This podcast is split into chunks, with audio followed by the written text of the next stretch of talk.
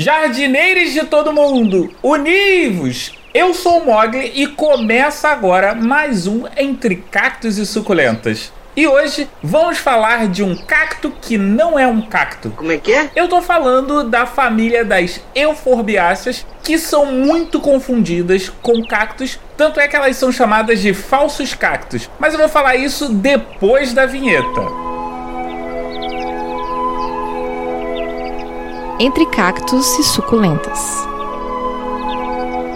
Esse episódio ele é o resultado do contato que vocês têm comigo. Porque vez ou outra vocês me mandam um DM, me mandam um e-mail para tirar alguma dúvida sobre uma coloração ou para identificar que espécie é essa que vocês têm. E Muitas das vezes vocês acabam me mandando uma foto de um cacto que no final das contas ele não é um cacto, ele pertence à família Euforbiácea. Como eu já falei aqui em outros episódios, o cacto ele pertence à família Cactácea, que é um gênero oriundo das Américas. Então não existe a possibilidade de ter cactos em outros lugares senão no continente americano. Claro, eu estou falando na natureza. O falso cacto mais conhecido no Brasil é o cacto candelabro, Embora seja reconhecido por esse nome, ele não é um cacto. Ele também é conhecido como mandacaru africano, o que não facilita porque na região nordeste do Brasil a gente tem um cacto que se chama mandacaru.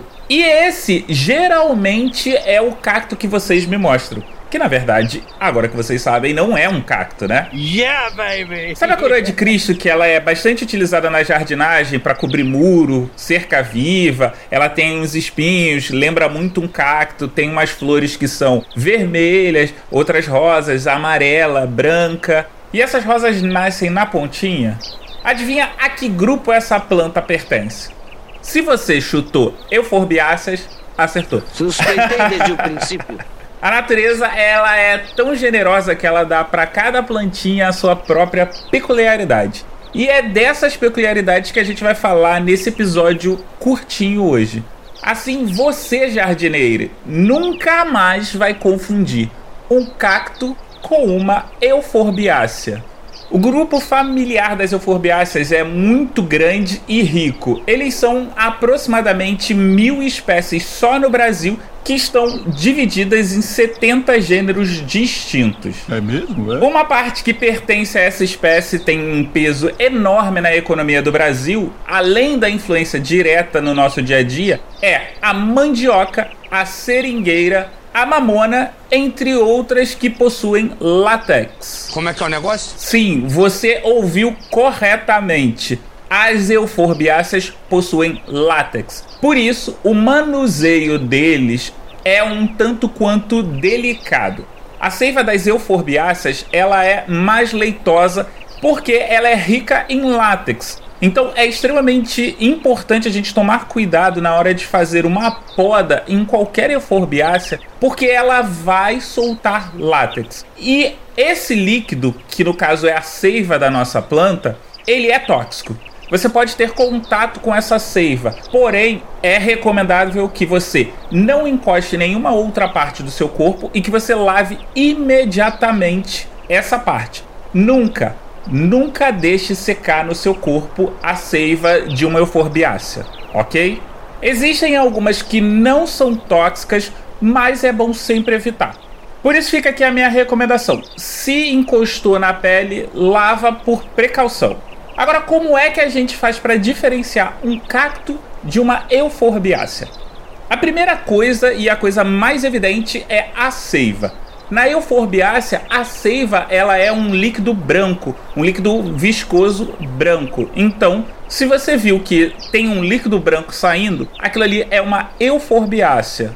Agora, se a seiva for aquosa, significa que é um cacto. Lembrando mais uma vez que a seiva da euforbiácea é tóxica. Então, evite ao máximo ter contato direto na pele. As flores e os espinhos também são um pouco diferentes. Os espinhos nos cactos eles nascem através das auréolas, que são pequenas protuberâncias ou extensões do cacto que podem ser de uma cor mais clara ou escura. E essas protuberâncias podem ter espinhos circulares, já as euforbiáceas nascem diretamente no caule e os espinhos eles geralmente nascem em formas de V. Nesse momento eu tô fazendo aquele coraçãozinho coreano, sabe como é que é? Então, eu tô fazendo ele. Faz esse coraçãozinho, olha para sua mão e quando você olhar para uma euforbiácea e ver espinho desse formato assim, saiba que não é um cacto, é uma euforbiácea. As flores dos cactos, elas são bem vistosas e possuem mais pétalas. Já nas euforbiáceas, as flores são mais simples, com mais espaço entre uma pétala e outra. A boa notícia é que, embora elas tenham origens distintas, cactos e euforbiáceas, os cuidados são basicamente os mesmos e a espécie, no geral, necessita de quase total exposição ao sol. Por isso que as euforbiáceas se confundem muito com os cactos. Agora, quando a gente pensa no surgimento dos cactos e das euforbiáceas, a gente tem uma diferença continental. A família Cactácea, ela é originária única e exclusivamente das Américas. Já as euforbiáceas, elas são originárias da África. Antes da gente terminar esse episódio aqui, eu preciso fazer uma errata aqui sobre umas coisas que eu falei e o Diego Tafael mandou um e-mail comentando a respeito do que eu falei em outros episódios. Ele disse o seguinte: Em um dos últimos episódios falastes que humus de minhoca é rico em matéria orgânica e isso, aliado à umidade, favorece o crescimento de micro-organismos e bactérias. E a gente quer vê-los longe da planta. Eu entendi o que você quis dizer, ele diz que entendeu o meu ponto, mas acha que seria legal eu deixar ciente de que há micro-organismos benéficos às plantas que produzem substâncias importantíssimas ao ciclo vegetal.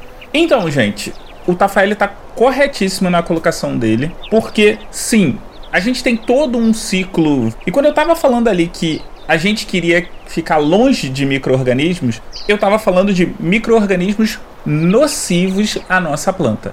E sim, existe uma série de micro-organismos que contribuem para a preservação e para o desenvolvimento das nossas plantinhas. Essa ressalva é importantíssima a gente fazer aqui. Outra observação importante do Tafael é sobre o ponto em que eu falo da borra de café e da casca de ovo. Uma coisa que a gente precisa entender é que os nutrientes eles não migram automaticamente. Lembra lá na física aquele processo de Lavoisier que na natureza nada se cria, tudo se transforma? Então, a gente precisa fazer um processo de compostagem. O que é o processo de compostagem? Lembra das nossas avós que pegavam casca de cenoura? Sou rica! Apesar de que tá caro pra caramba hoje em dia. Casca de batata, casca de uma série de legumes e enterrava no quintal. A compostagem, ela é justamente o processo de decomposição de um material orgânico para se transformar em nutrientes para a planta. Então, como é que isso funciona? Você pega essa casca de ovo, a borra de café ou mesmo os legumes, você pode bater no liquidificador, porque aí você vai moer, você vai triturar, você vai facilitar com que essa matéria seja processada, ou você pode pura e simplesmente cavar um buraco no seu quintal e colocar ele lá. É extremamente importante que você tampe esse buraco. Por que é importante você tampar esse buraco? Você já reparou que em alguns lugares que tem lixeira aberta ficam uns mosquitinhos? Principalmente se a gente tem lixo orgânico. Então, esses mosquitinhos, eles estão ali porque você tem material orgânico e as moscas e os insetos, eles vão poder consumir aquilo ali para eles, porque é nutriente para eles a gente tampa o buraco que a gente faz para justamente esses insetos não irem lá e não se alimentarem e ou colocarem ovos nesses locais. Então é extremamente importante que a gente tampe o buraco que a gente faz para compostagem. Existem algumas maneiras de fazerem compostagem. Se vocês quiserem, a gente pode fazer aqui um episódio sobre compostagem, aonde eu posso falar sobre caixas de compostagem e compostagem no nosso terreno mesmo, ok? Então, se você gostou, deixa aqui o comentário, seja no Twitter, no Instagram ou no próprio site. Agora vamos falar de uma pergunta que chegou do Curious Cat, que inclusive mudou o link. Agora é curiouscat.live barra cacto e suculenta. A única coisa que mudou é que antes era .me, agora é Live. Mas que pergunta foi essa? Mogli, fiz vasinhos de argamassa. Aconselha impermeabilizá-los? Vamos lá. Primeira coisa, se você fez um vasinho, se você se você vai reaproveitar alguma vasilha, algum frasco, qualquer coisa, a regra número um é você precisa fazer um furo nesse vaso ou furos, certo? Agora, normalmente quando a gente ouve falar de impermeabilização, a gente ouve falar isso em vasos de barro.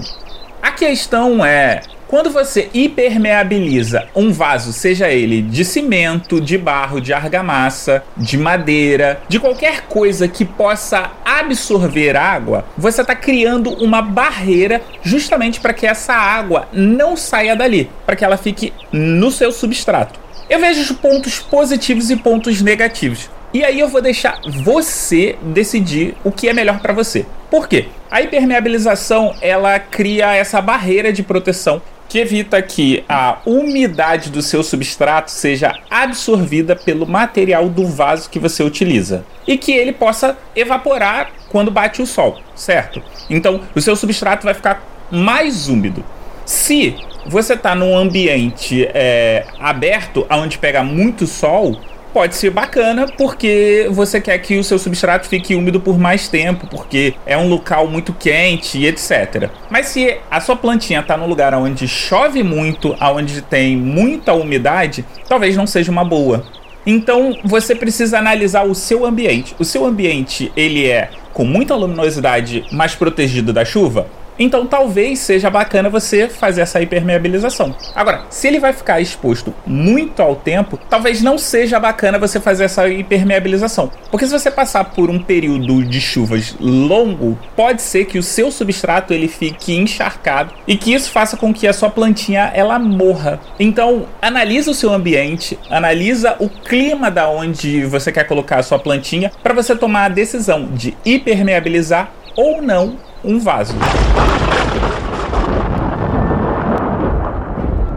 Esse foi mais um Entre Cactos e Suculentas. Espero que você tenha curtido esse programa, com a edição minha mesmo e voz da Aline Hack do Olhares Podcast. Lembrando que o nosso site está no ar com todas as informações referentes a todos os episódios. Acesse lá em entrecactosesuculentas.com.br. Nós também estamos no Instagram no arroba Entre Cactos e Suculentas, tudo junto. Se você tem dúvidas, comentários e sugestões, me manda um e-mail em contato arroba entre cactos e suculentas.com.br. Você também pode deixar as suas dúvidas anonimamente em curioscat.me barra cacto e suculenta. Quer falar mais sobre plantinhas? Me procura lá no Twitter em arroba cacto e suculenta. E você pode ouvir o Entre Cactos e Suculentas em qualquer agregador de podcast da sua preferência, além de Deezer, iTunes, Google Podcast e Spotify. Eu vou nessa, fui!